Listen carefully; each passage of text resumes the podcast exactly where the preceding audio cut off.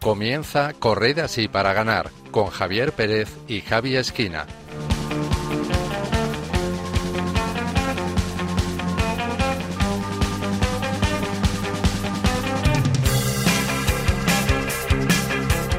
Buenas noches, queridos oyentes. Bienvenidos, como siempre, a Corred así para ganar, un programa de Radio María en el que les traemos noticias, testimonios y ejemplos de cómo la fe y el deporte pueden ir de la mano y están más unidos de lo que parece.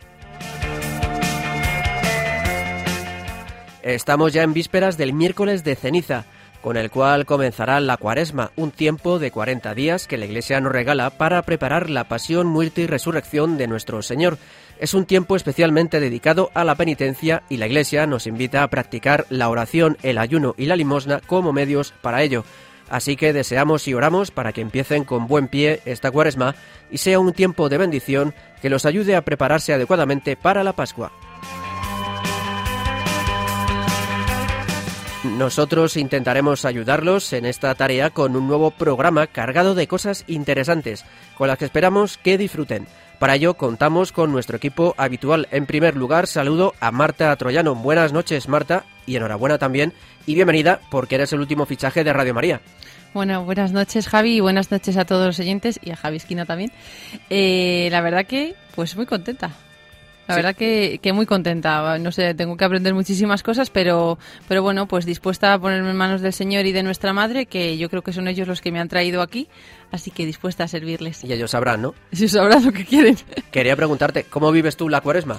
Pues este año todavía no, no me ha dado tiempo pensarlo, pero realmente eh, creo que sinceramente debemos eh, como ponernos ante el Señor y ver qué quiere de nosotros durante este tiempo de preparación.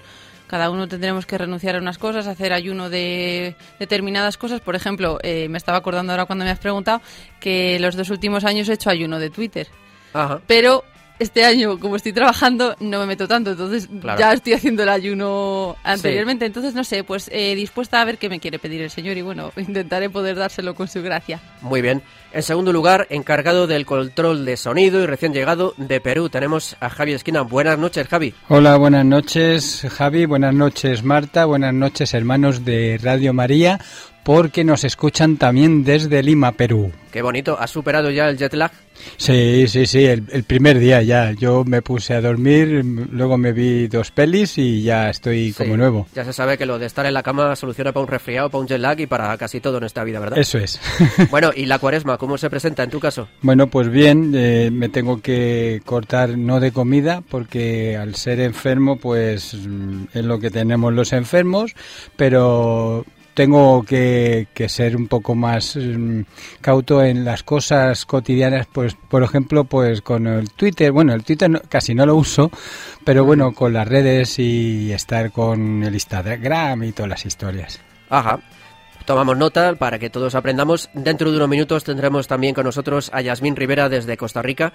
Y por último les saluda un servidor, Javier Pérez, que hablando de ayuno, pues yo normalmente en el tiempo de cuaresma hago ayuno de música. Me gusta mucho escuchar música. Entonces durante los 40 días que dura la, la cuaresma y durante hasta el domingo de Pascua no escucho nada de música, salvo la que tenemos en la radio y es estrictamente imprescindible. Pero así, bueno, es una pequeña renuncia que también cuesta, ¿eh? porque acostumbrado a escuchar música a menudo, pues hace durillo. Así que nada, estas son nuestros pequeños ayunos, nuestras pequeñas propuestas para Cuaresma y ya sin más presentaciones, pues comenzamos.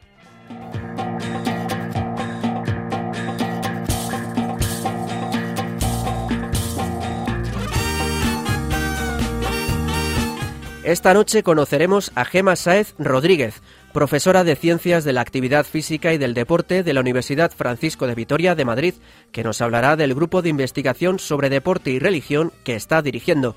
En la sección de cine deportivo con valores reflexionaremos con el remake de 2010 de la película de Karate Kid, que nos muestra el entrenamiento de True Parker para enfrentarse a los malotes de su colegio.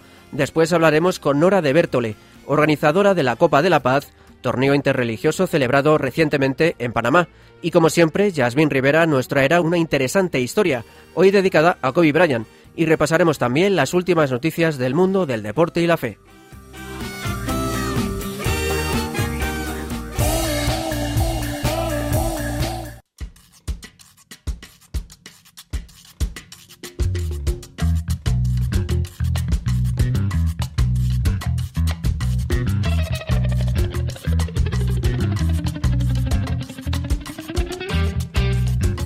El parlamentario británico Riman Chisti correrá la maratón de Londres en beneficio de ayuda a la Iglesia necesitada.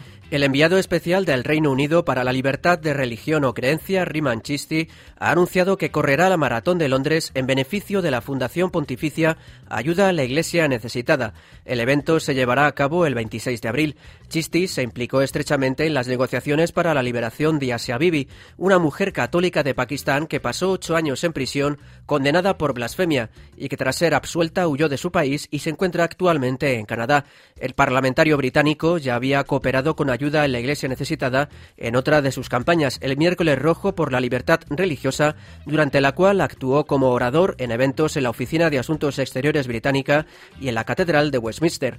En dichos eventos reiteró el compromiso del primer ministro de asumir como prioridad la libertad religiosa y el cese de la persecución a los cristianos. Un grupo de policías motorizados recorren Sudamérica para apoyar a los misioneros católicos de la región. Moto for Peace, una asociación de policías motorizados de Europa, comenzó una nueva misión humanitaria por Sudamérica titulada El Anónimo de la Fe 2, con la intención de apoyar el compromiso de los misioneros católicos que trabajan en comunidades pobres. El pelotón está compuesto por unos 30 misioneros italianos, alemanes y españoles. Salió el 29 de enero desde Francia con destino a Santiago de Chile y desde ahí recorrerá 14.000 kilómetros por Argentina, Uruguay, Paraguay y Bolivia. El vicepresidente de Moto for Peace, Celestino Suárez, declaró a INET TV que tras la primera misión que se desarrolló el año pasado en África, la Santa Sede animó a la asociación a hacer lo mismo en Hispanoamérica. A razón de ese trabajo, a través del dicasterio del Vaticano, del cardenal Taxon, que tuvo conocimiento de, este proyecto, pues eh, quiso apoyar. Eh, apoyarnos y que lleváramos a cabo este mismo proyecto en Sudamérica, Anónimos de la Fe 2. El objetivo principal Mm, no es solo apoyar las misiones, sino documentarlas y dar a conocer el trabajo de los misioneros en, eh, el mundo. Está previsto que el grupo de motoristas concluya su recorrido el 28 de marzo en Lima, en Perú. El Papa Francisco saluda a Tim Tebow, impulsor de la iniciativa solidaria Noche para Brillar. El Papa Francisco saludó el pasado 5 de febrero al jugador estadounidense de fútbol americano Tim Tebow, impulsor de la iniciativa Noche para Brillar, una fiesta de gala con personas con discapacidad intelectual apoyada por la Pontificia Academia para la Vida. El Santo Padre saludó al final de la audiencia general de ese miércoles al deportista y a su esposa, quienes enseñaron al pontífice un breve vídeo con escenas de la noche para brillar. El Papa lo miró con atención y emoción y después bendijo esta iniciativa mientras que les agradeció lo que hacen y los animó a continuar realizando este buen trabajo. La noche para brillar se celebra desde el año 2015 y en la edición de este año han participado más de 720 iglesias de diversas denominaciones cristianas de todo el mundo. El 4 de febrero, la ciudad de Roma acogió por primera vez esta iniciativa en la Universidad Europea, a donde acudieron más de 300 personas. Un grupo de sacerdotes esquían para homenajear a San Juan Pablo II. El sábado 15 de febrero se celebró en Wisła, en Polonia, la vigésimo tercera edición de la Copa Juan Pablo II, una competición de esquí en la que un grupo de sacerdotes compite en descenso y slalom divididos en cuatro categorías de edades, recorriendo una distancia de 800 metros sobre la nieve, ataviados con la tradicional sotana. El objetivo de este evento, que se celebra desde 1997, es homenajear al Papa San Juan Pablo II, un gran aficionado a este deporte. El pontífice polaco era un experto esquiador y practicó esquí durante nueve años después de convertirse en papa hasta 1987, cuando sus condiciones de salud ya no se lo permitieron. Y Yasmín Rivera desde Costa Rica nos habla hoy del jugador de baloncesto Kobe Bryant, recientemente fallecido. Adelante, Yasmín. Hola amigos de Correr Así para Ganar, un gusto saludarlos nuevamente desde Costa Rica. El pasado 26 de enero nos enteramos del lamentable accidente en helicóptero que le quitó la vida a la superestrella de básquet Kobe Bryant al sur de California en Estados Unidos.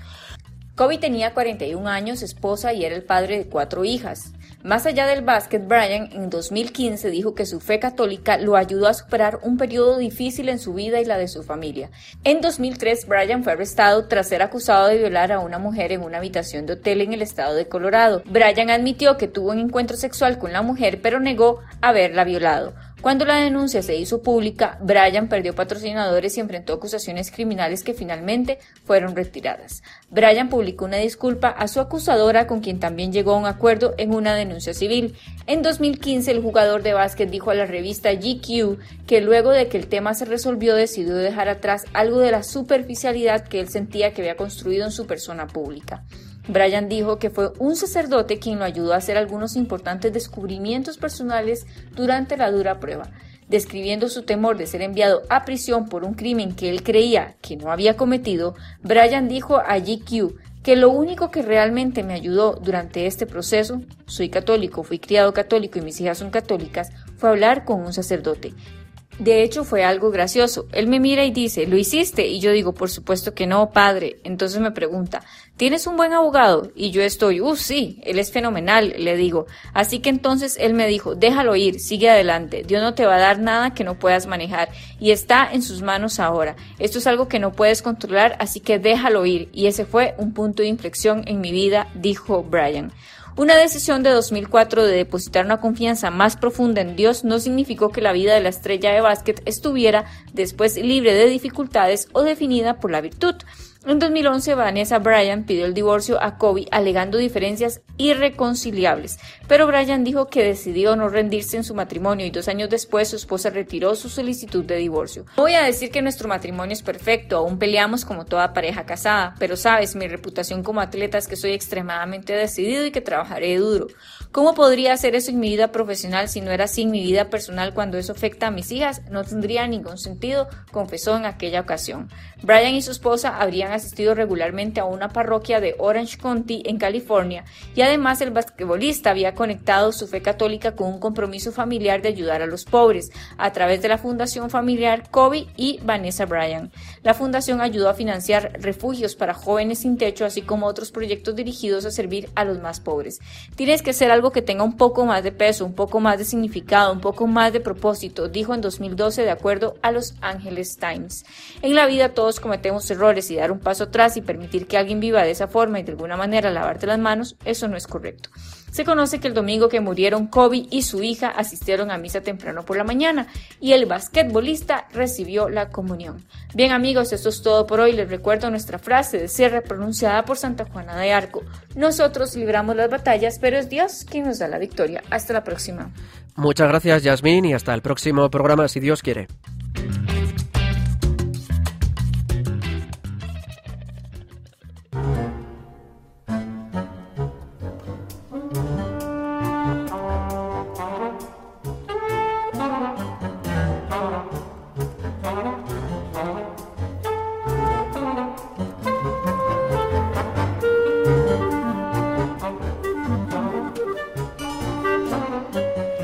Pues hoy vamos a conocer a Gema Sáez Rodríguez, profesora de grado en Ciencias de la Actividad Física y del Deporte de la Universidad Francisco de Vitoria de Madrid, que está dirigiendo un grupo de investigación sobre deporte y religión. Para hablarnos de esta investigación y de su faceta deportiva, tenemos a Gema con nosotros. Buenas noches, Gema. Hola, buenas noches. Bueno, bienvenida. Y bueno, les contamos que Gema tiene 34 años y además de madre de familia es doctora Convención Europea en Ciencias de la Actividad Física y del Deporte y doctora en Educación. Ha jugado al baloncesto desde los 6 años y ha sido jugadora, entrenadora, preparadora física y profesora de esta asignatura en la universidad. Actualmente, como decíamos, es coordinadora del Grupo de Investigación Deporte y Hecho Religioso de la Universidad Francisco de Vitoria. Bueno, Gema, un currículum bastante completo. Y bueno, cuéntanos, esta investigación que estáis, este grupo de investigación, cuéntanos, ¿en qué consiste exactamente?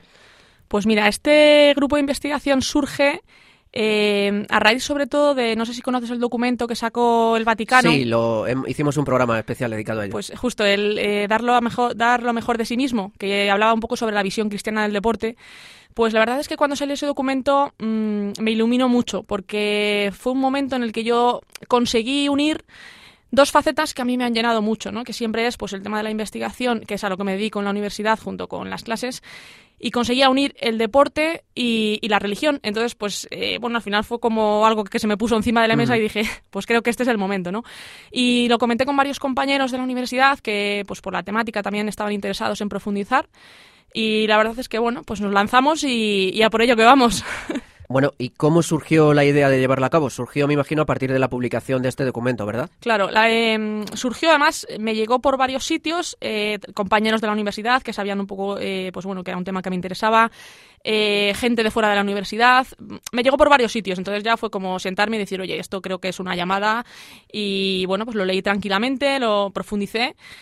Y pues hay, hay momentos en los que tienes que tomar decisiones. dices, oye, pues o te implicas de forma activa o simplemente eres receptor de la información. Y dije, pues esta, hay que sacar algo adelante, ¿no?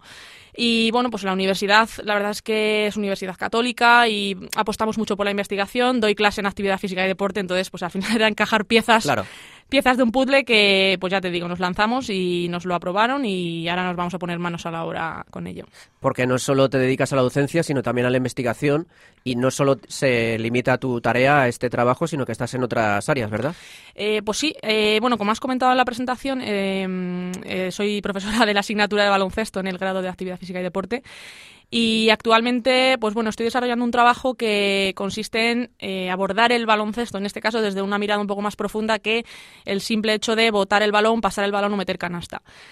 Y este estudio en el que llevo varios años profundizando, pues bueno, tratamos de abordar eh, pues la parte antropológica que hace que, porque nos planteamos la pregunta, ¿no? De por qué el hombre eh, está siempre interesado en jugar y no es una cosa que cuando estás en la infancia estás en ello y cuando ya pasas a la edad adulta lo dejas, sino qué, qué hay en el hombre ¿no? para que siempre esté ese deseo de jugar o por qué mm, un domingo a las 8 de la mañana te vas a jugar un hmm. partido. Em, también otras de las cuestiones, pues bueno, es el tema de la ética, ¿no? Que hay siempre en el deporte respecto a la ética, el tema de las reglas, el tema de la libertad a la hora de hmm. jugar, estás sometido a un reglamento, pero bueno. Eh, entonces, pues bueno, pues es que, como te he dicho antes, yo creo que al final estoy empezando a encajar piezas en, piezas en un puzzle hmm. que, que me sale de dentro las ganas de, intentar profundizar. ¿Os, eh, os mm, habéis propuesto investigar también cómo nace la pasión de la gente por ver deporte? Porque me viene a la mente la típica frase dice, bueno, qué gracia tiene ver a 11 tíos corriendo detrás de un balón en calzoncillos. y claro, es que hay algo más, no es simplemente 11 tíos corriendo detrás de un balón, 11 hombres corriendo detrás de un balón, sino que hay mucho más. Pues mira, eh, una de las líneas que vamos a trabajar en el grupo de investigación y que con un compañero llevo, pues bueno, muchos años dándole vueltas, ¿no? Es, al final el deporte es un elemento de cohesión social. Es decir, no solamente es un elemento, eh, no solamente es algo en lo que tú te reúnes para practicarlo, sino que es algo en lo que tú te reúnes simplemente para visionarlo, ¿no? Y un ejemplo muy claro lo tenemos cuando ganó España el Mundial de Fútbol. O sea, salías a las calles y todo el mundo, independientemente de que se conociesen o no, estaban ahí eufóricos. Incluso te llegabas a abrazar o llegabas a celebrar conjuntamente con alguien una, mm. un algo, ¿no? Es decir, es una pregunta que surge dentro, ¿qué tiene el deporte? Para que se convierta en ese elemento de cohesión social a través, pues eso, eh, quedamos con amigos y vemos un partido de lo que sea. Claro. Antes de que se me olvide, el documento del que estamos hablando es eh, Dar lo mejor de uno mismo, que lo publicó la Santa Sede en junio de 2018 y está disponible en la web del Vaticano. Para los oyentes que nos estén escuchando y les interese, pues pueden, pueden acceder a él de forma gratuita y consultarlo. Quería comentarte, eh, llevas prácticamente toda tu vida haciendo deporte. ¿Cómo nació esta pasión? Si te acuerdas, porque igual fue hace tanto que... Pues mira, eh, he tenido la suerte de que mi familia eh, ha tenido un negocio, bueno, tiene un negocio familiar que es una tienda de deportes. Ah, bueno. Entonces, pues nací y básicamente me crié entre balones, eh, canastas, o sea, es decir, mi infancia ha estado muy relacionada con, con, el tema del deporte. Luego también yo he ido a un colegio, bueno, a los agustinos, que no sé si conoces un poco el ideario, pero que, bueno, pues apuestan mucho también por el tema del deporte como, como escuela de formación de la, de la integridad de la persona. Entonces, pues como te digo, es que son piezas que han ido estado, estando en mi vida que llega momentos en que empiezan a encajar, empiezan a encajar y pues el deporte básicamente desde que he nacido lo he llevado. Mm. Yo creo que la gente trae un pan debajo del brazo, pues yo creo que traje un balón. Trajiste un balón, un balón de baloncesto, porque es tu gran pasión. ¿Por qué el baloncesto y no el fútbol, el rugby, por ejemplo? Pues eh, te tengo que contar que de pequeña, a mí en general me han gustado todos los deportes. Lo que pasa es que me he dedicado más al baloncesto porque, eh, pues en la época en la que yo estaba en el colegio estudiando no había tanta como por así decirlo, mm, posibilidad eh, para que las niñas jugaran al fútbol, ¿no? Entonces, pues yo jugaba al baloncesto, también jugaba al fútbol, lo que pasa que jugaba y entrenaba con los chicos de mi clase, pero no me dejaban competir porque, bueno, pues por tema de reglamentos federativos y tal, pues no había, y además no había equipos femeninos. Así que, pues bueno, jugaba al fútbol, pero jugaba al baloncesto y competía al baloncesto también. Bueno, como decíamos en la introducción, ha sido jugadora, entrenadora, preparadora física y profesora de baloncesto. ¿Cuál de estas facetas te ha gustado más? Pues yo creo que cada una en el momento en el que la he desarrollado. Porque, mm, pues por ejemplo, el ritmo que yo tenía cuando entrenaba, cuando competía, ahora mismo no me veo capacitada por mi situación vital de poder llevarla, ¿no? Entonces, eh, yo he disfrutado muchísimo cada una de las facetas. Ha habido algunas que las he ido eh, llevando a la vez, ¿no? A veces, pues, eh, yo era jugadora de baloncesto, pero de forma simultánea, pues tenía un equipillo de niñas pequeñas o o de algún equipo de gente un poquito más mayor. Eh, eh, también competía y era preparadora física de equipos, a lo mejor del mismo club. Entonces, al final, mm, no dejas de estar nunca desligada de, eso, ¿no? Entonces, como por así decirlo, pues he pasado como en el banquillo, jugando, entrenando, dirigiendo, o sea que, bueno, y pues como profesora, mm, la verdad es que es una cosa que, una inquietud que yo también tenía dentro. Yo siempre sentía mucha admiración por mis profesores. Entonces, eh, yo desde pequeñita como que me planteaba, ¿y cómo puedo unir yo el deporte y dar clase? ¿no? Solamente como profesora de educación física, pero no puedo dar a lo mejor tantas clases. De repente vi la luz y dije, pues la universidad y el deporte, CAFID. Sí, sí. Así que pues nada, otras piezas que encajaron. Claro, quería preguntarte que eres profesora, pero en algún momento te planteaste el ser mm, profesional de baloncesto. Pues hombre, eh, eso es una inquietud que siempre tienes, ¿no? Oye, si llegas, si llegas, si llegas, pero bueno, al final yo creo que el Señor tiene el camino para cada uno y pues bueno, me ha llevado a donde estoy, soy feliz donde estoy. Sí que es cierto que una época que eh, pues cuando estaba en la universidad jugaba en la selección del equipo de la universidad, quedamos dos veces campeonas de España. Fuimos dos veces al a los campeonatos de Europa universitarios, que eso es una experiencia pues que la verdad es que es impresionante de describir, ¿no? Entonces, eh, es un regalo que también me llevo, ¿no? Es decir, no he dedicado mi vida profesionalmente a jugar al baloncesto, pero sí he tenido pequeñas experiencias que me han hecho acercarme pues a ese mundo, ¿no? De, de semiprofesional, si se puede decir, vamos. claro. Y bueno, te iba a preguntar qué ha aportado el deporte a tu vida, pero muchas cosas, por lo que veo. pues mira, si te tengo que, responder a esa pregunta, yo te diría, eh, la gema que soy hoy en día es la que es gracias al deporte. Porque eh, a, raíz del estudio este que te he comentado, ¿no? que estoy profundizando en el baloncesto, em, descubres que hay muchas cosas que tú aprendes en el deporte, sobre todo en mi caso, que vengo de un deporte colectivo, que consigues trasladarlas a tu vida. Muchos valores, muchas actitudes, eh, muchas virtudes que em, al final las interiorizas y no es que separes, oye, ahora estoy jugando, compitiendo, ahora estoy en mi vida mm, de amistades o de cualquier tipo de relación, sino que al final es lo que va formando tu esencia y tu persona. Y yo estoy convencida de que, pues de que soy como soy y tengo los valores que tengo y actúo de la forma que actúo gracias a, haber practicado muchos años el baloncesto. Mm. ¿Y en qué medida te influye en, tu vida de fe, en tu relación con el Señor?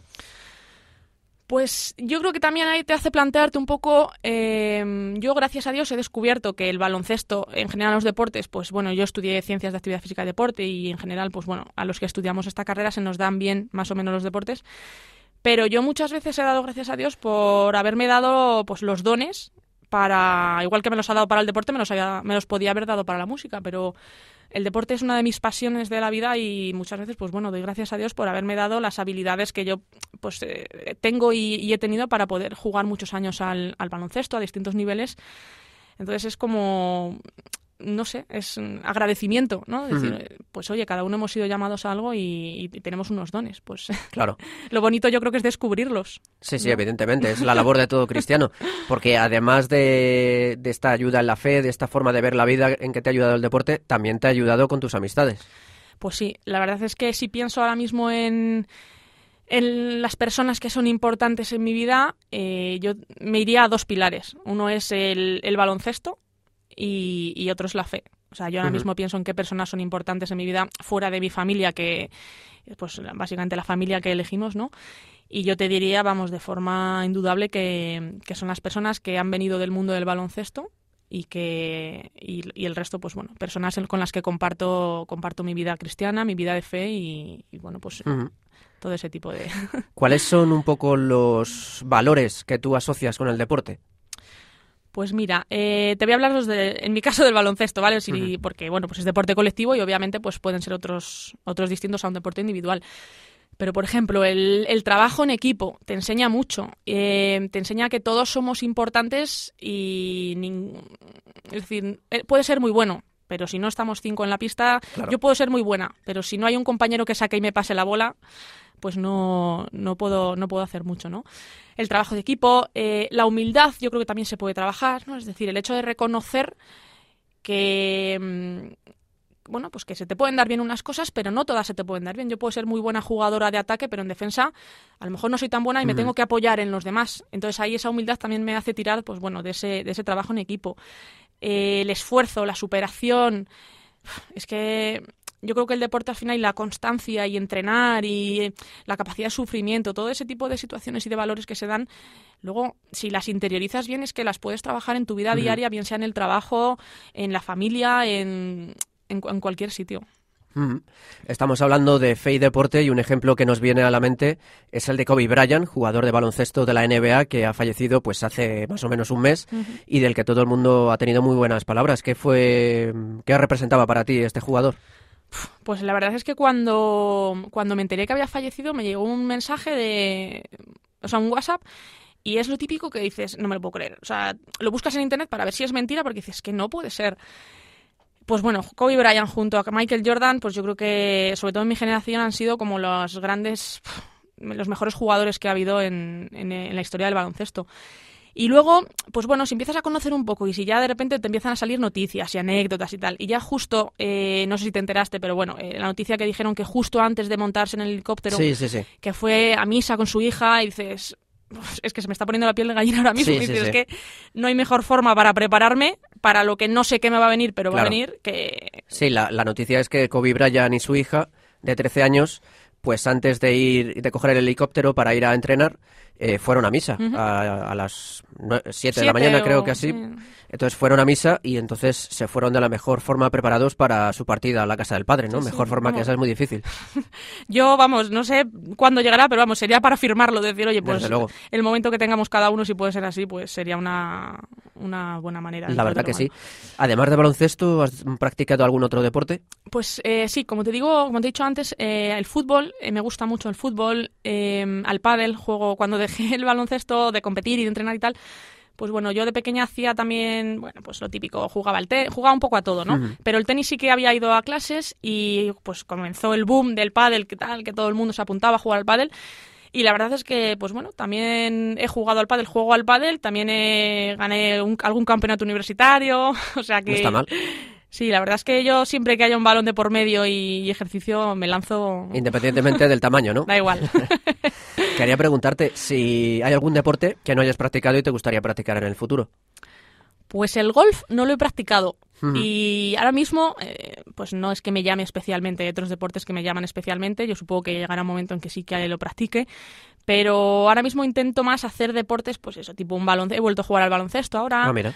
Eh, pues un baloncesto, un fútbol, un tenis, un pádel. Eh, me llaman mucho más aquellos deportes que son de, de correr y de... Efectivamente. Claro, sí, porque el golf es más bien tranquilito. Claro. Y bueno, teniendo una madre tan, tan deportista, ¿tus hijos, aunque son pequeños, han salido alguno deportista como tú? Pues mira, la mayor, yo creo que día día también, mamá, jugamos al baloncesto, jugar al baloncesto para ella es botar el balón o pasarnos el balón. Claro. Eh, mamá, jugamos al fútbol, o mamá, montamos en bici y al tenis.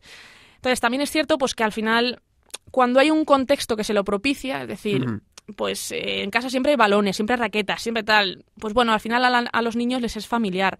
Si queremos inculcarles algún tipo de... no esforzarles, sino simplemente, pues oye, pues ofrecerles lo que hay, pues oye, si están acostumbrados a ver pelotas en casa, que tú de vez en cuando vas a hacer deporte, ellos te van a ver, pues cuando hay en, la televisión a lo mejor fútbol o baloncesto o tenis, pues mm. lo vemos, ¿no? Claro, con el ejemplo se van contagiando, por así decirlo. Claro. Fíjate qué bien. Bueno, pues ya para ir terminando, ¿qué canción nos recomiendas para terminar el programa de hoy?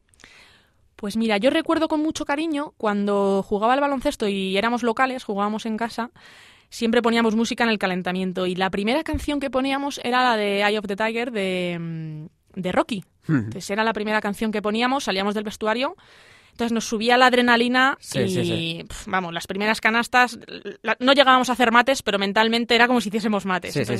la motivación que teníamos era, empezábamos a, tope. Sí, la verdad que es una canción clásica para el mundo del deporte, ha marcado, ha marcado historia. Bueno, pues Gemma Saez Rodríguez, profesora del grado en Ciencias de la Actividad Física y del Deporte de la Universidad Francisco de Vitoria, muchísimas gracias por acompañarnos en este programa y buenas noches y que el Señor te siga bendiciendo en tu familia, en tu deporte y en tus numerosas actividades. pues nada, muchas gracias a vosotros por invitarme y compartir este, este ratito.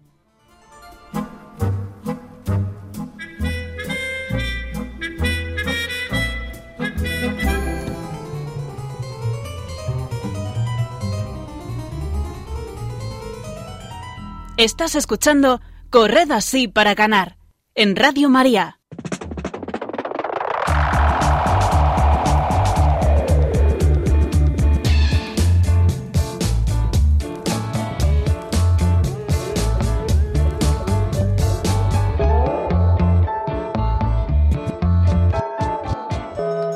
Hoy en nuestra sección de cine deportivo y fe vamos a ver lo importante que es soportar nuestras cruces, sobre todo en los momentos en que nos parecen más pesadas e insoportables.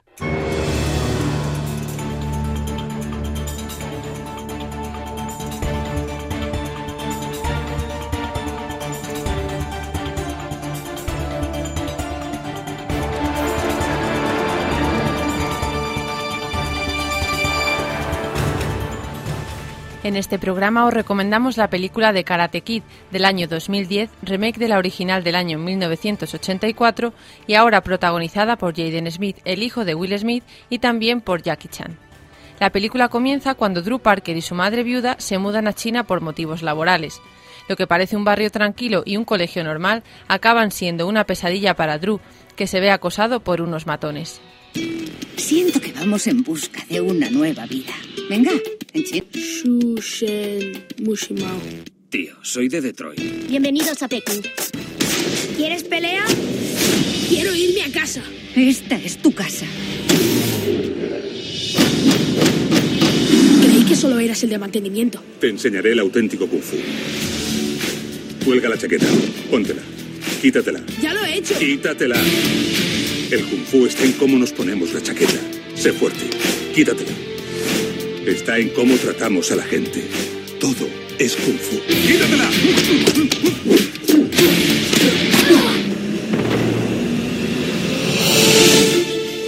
Tú eres Jedi y yo soy un Jedi. Tu concentración necesita más concentración. Ha renacido una leyenda. La vida nos derriba, pero podemos levantarnos. De Karate Kid. Después de recibir varias palizas, Drew, que intenta por todos los medios ocultárselo a su madre, está harto de la situación y cuando acude a una escuela de kung fu ilusionado, se encuentra allí al cabecilla de la banda de los que le acosan. Cansado y agobiado por la situación, siendo como es un niño de 12 años, acaba discutiendo con su madre. ¡Hola, precioso! Mamá, mamá, venga, vamos. ¿Qué? ¿Qué? Drake, acabamos de ¡Vamos, llegar. mamá!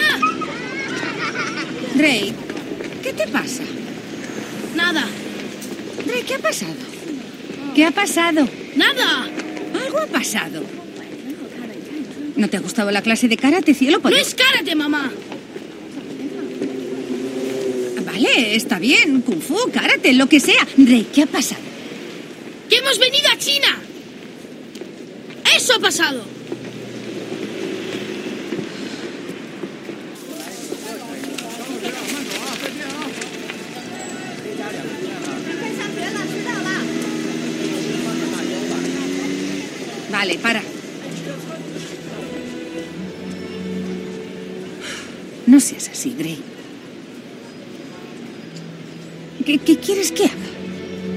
Llevamos aquí menos de una semana y ya A me... mí me parece un año.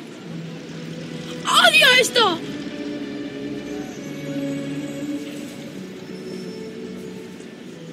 Drake, por favor, déjame ayudarte.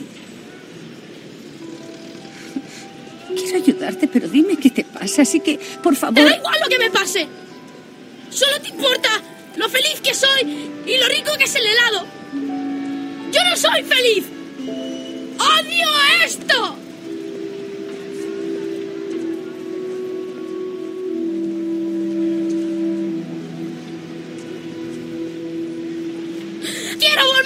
casa. Rey, no podemos volver a casa, ¿vale?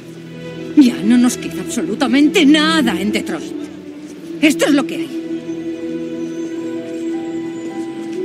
Aquí es donde viviremos. ¿Vale?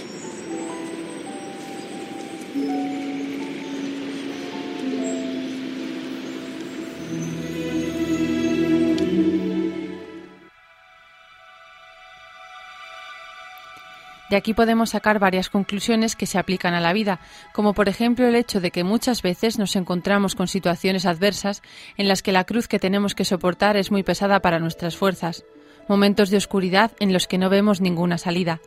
Sin embargo, Jesús siempre sale a nuestro encuentro para ayudarnos y cargar con nuestra cruz.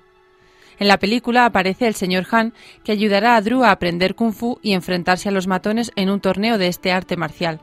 Aunque sus métodos no son muy ortodoxos, enseña con sencillez y ayuda a Drew a aplicar el conocimiento a toda su vida. Se ha completado el viaje. ¿Esto es el pozo del dragón? Sí.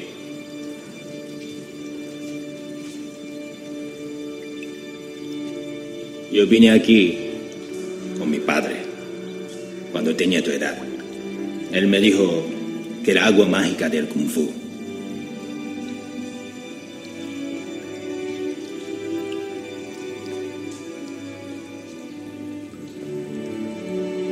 Si bebes, nada puede derrotarte.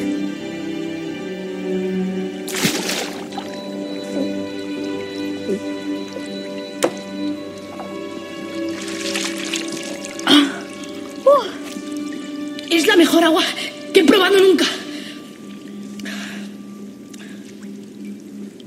mujer con la serpiente? Sí, Se movía en plan cobra, imitaba a la serpiente y la tenía justo aquí y hacía... no miras con suficiente atención, Shoutray. La serpiente imitaba a la mujer. ¿Qué? No entiendo.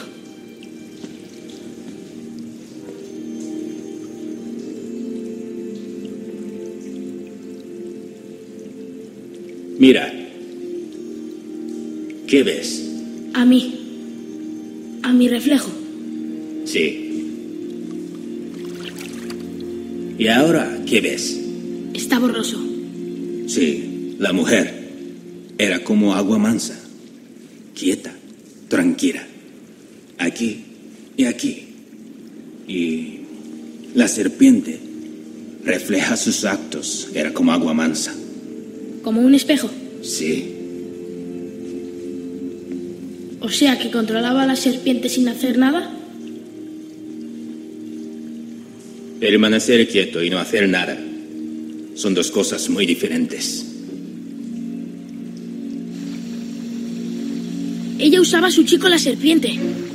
Muy bien, Tiene que enseñarme eso de controlar a los demás. solo hay una persona a la que debes aprender a controlar.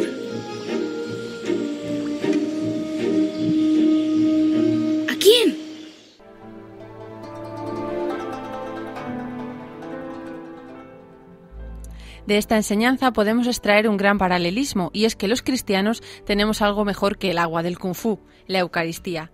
Recibiendo frecuentemente la Sagrada Comunión, Dios nos da fuerzas para avanzar sin miedo por el camino hacia la santidad, y como dice al final del fragmento que hemos escuchado, solo tenemos necesidad de controlar a una persona, a nosotros mismos, venciendo nuestras debilidades e inclinaciones, luchando con la gracia para salir triunfantes.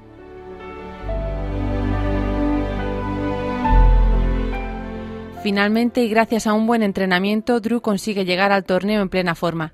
Antes, sin embargo, tiene una última charla con el señor Han, que afirma haber aprendido esta gran lección del joven. Ganar o perder, no importa. Lucha fuerte. Gánate respeto y te dejarán en paz.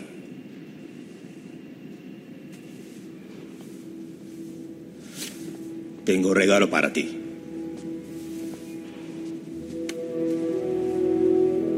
¡Oh! ¡Señor Han!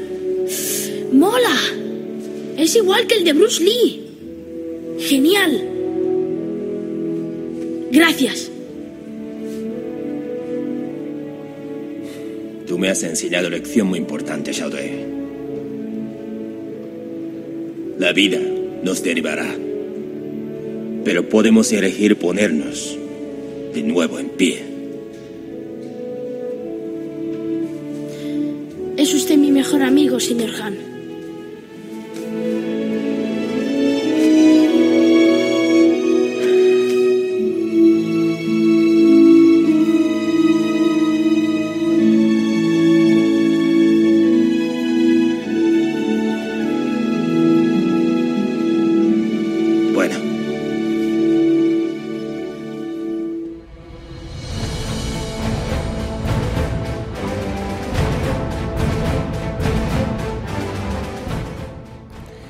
Vida nos derribará y nosotros caeremos bajo el peso de nuestras miserias y pecados, pero por muy dura que sea la caída, por muy perdidos que nos veamos, Dios siempre nos concede la gracia para volver a levantarnos y con Él salir victoriosos para poder alcanzar la santidad.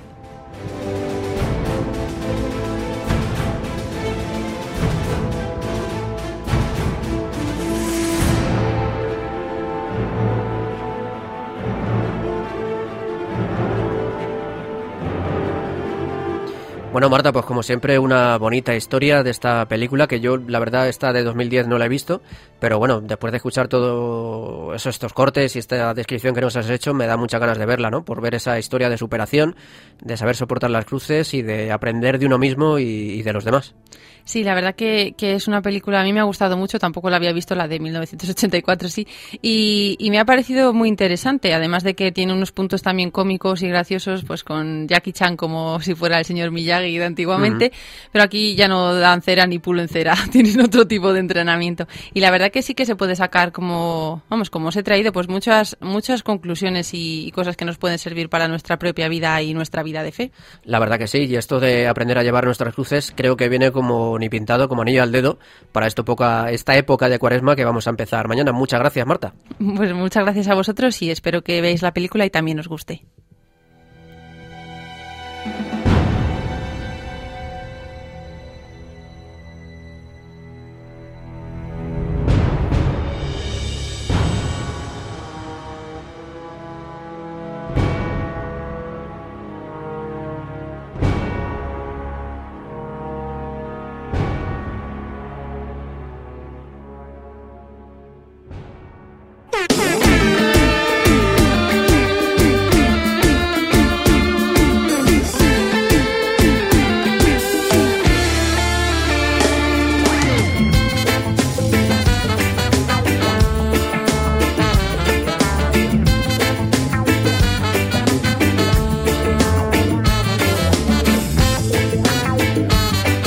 Con motivo del primer aniversario de la Jornada Mundial de la Juventud, que se celebró en Panamá el año pasado, la archidiócesis de esta ciudad llevó a cabo, entre finales de enero y principios de febrero, el evento Celebremos Panamá.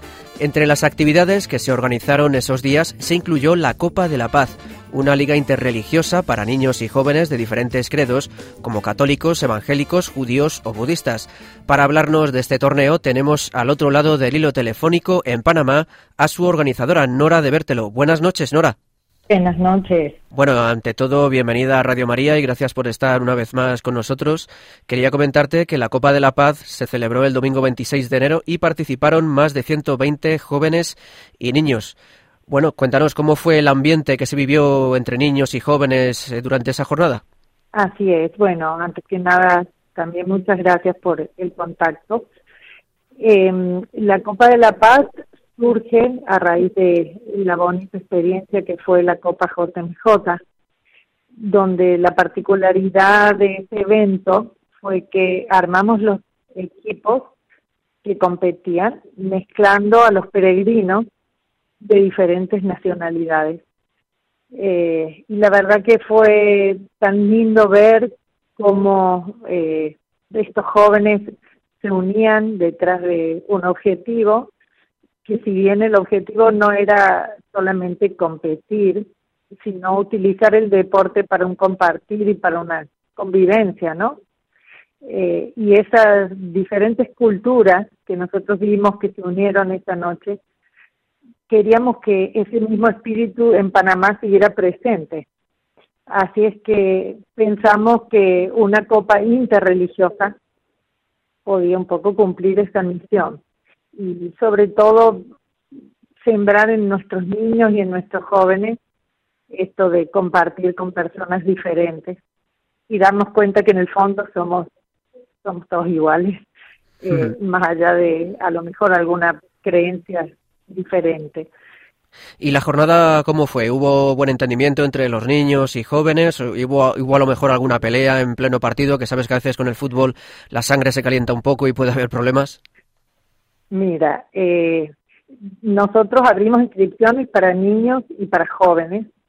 Eh, y, por ejemplo, los equipos tenían nombre de valores, entonces amor, respeto, solidaridad.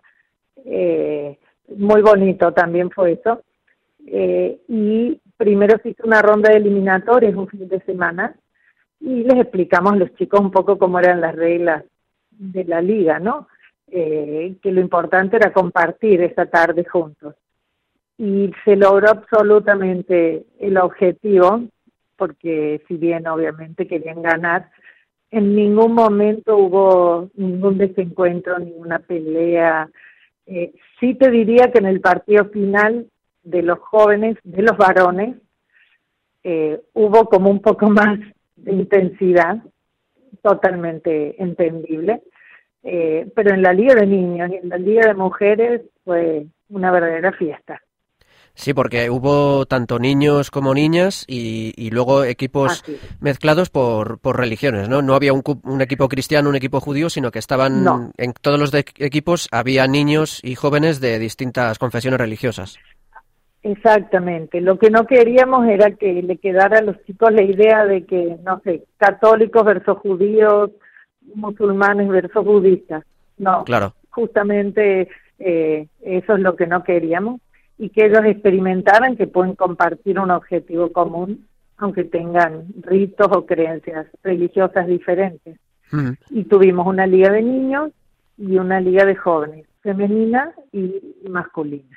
¿Cómo fue la respuesta por parte de los niños y jóvenes y bueno, de las digamos las autoridades entre comillas de las otras confesiones religiosas? Ajá, muy bien. Nosotros lo primero que hicimos fue dirigirnos al Comité Interreligioso de Panamá Claro. Eh, y ahí, con la presencia de los diferentes líderes, hubo una acogida desde el primer momento, les pareció muy buena la, la propuesta. Entonces, eh, en cada grupo religioso se fueron bajando la, la información y, por supuesto, había más expectativa de la, de la que podíamos, eh, de la cantidad de participantes que necesitábamos para armar la liga. Pero como esto es una primera edición, eh, suponemos que ya en los años siguientes podemos tener estructuras para acoger a más niños y más jóvenes. Claro, te quería preguntar precisamente si tenéis pensado o planeado celebrar nuevas ediciones en próximos años. Sí, sí, sí, sí, porque nos parece que el objetivo de la Copa se puede sostener en el tiempo eh, y después que viendo la respuesta y viendo la expectativa, inclusive de los medios de comunicación, eh, nos parece que es algo que hay que seguir sosteniendo porque es, un signo de encuentro y es una bendición que en un país como Panamá esto sea posible sabiendo que hay muchos países en los que es impensado, ¿no? Panamá es un país relativamente pequeño. Quería pensar si más allá de Ciudad de Panamá crees que se podría exportar esta idea de la Copa de la Paz a otro, a otras diócesis, a otros territorios del país.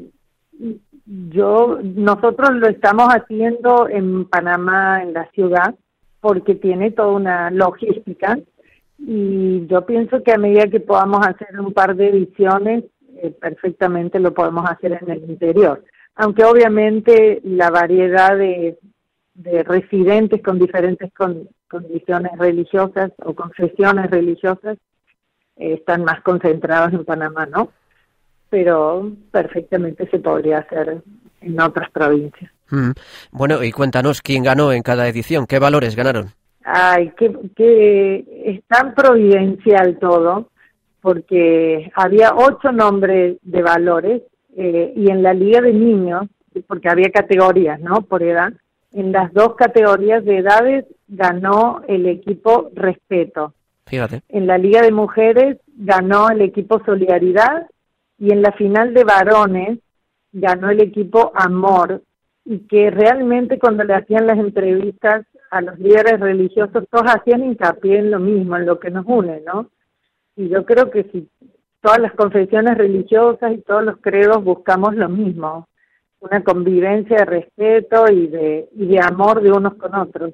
Así que ha sido muy significativo sí, sí, muy bonito, el nombre de los equipos que ganaron. Claro. Bueno, pues Nora de Bertelo, organizadora de la Copa de la Paz, celebrada en Panamá durante el mes de enero, muchísimas gracias por haber participado con nosotros esta noche y bueno, mm, si Dios quiere, nos escucharemos el año que viene para contarte cómo ha ido la segunda edición de esta Copa de la Paz. Que así sea, que así sea. Muchísimas gracias por compartir esto que creo es una buena noticia. Muy bien, un abrazo. Igualmente.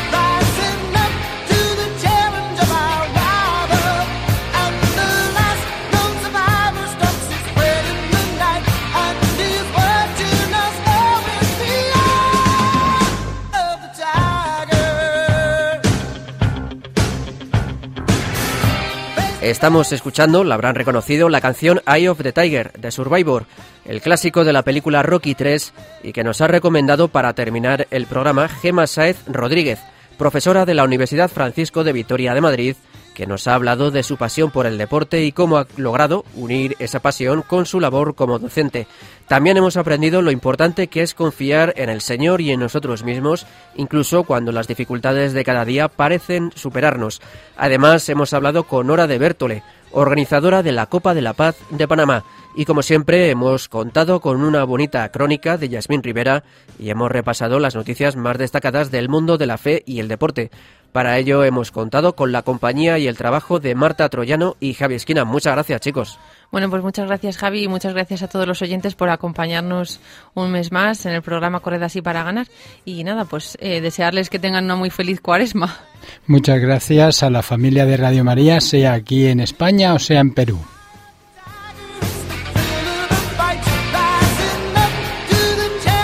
Les recordamos que pueden contactar con nosotros para lo que deseen a través del correo en la dirección correzasiparaгаnar@radiomaria.es. También pueden escribirnos a través del correo postal a Paseo de Lanceros número 2, primera planta 28024 de Madrid, a la atención del programa, y a través de las redes sociales en nuestra cuenta de Twitter arroba corred para ganar y con el mismo nombre en Facebook.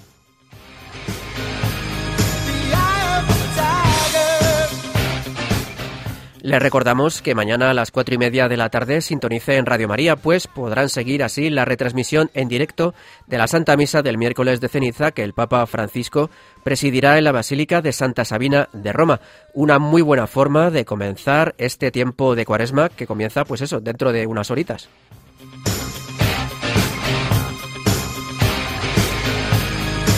Y nosotros nos despedimos hasta el 24 de marzo, cuarto martes de mes a las 11 de la noche, como siempre.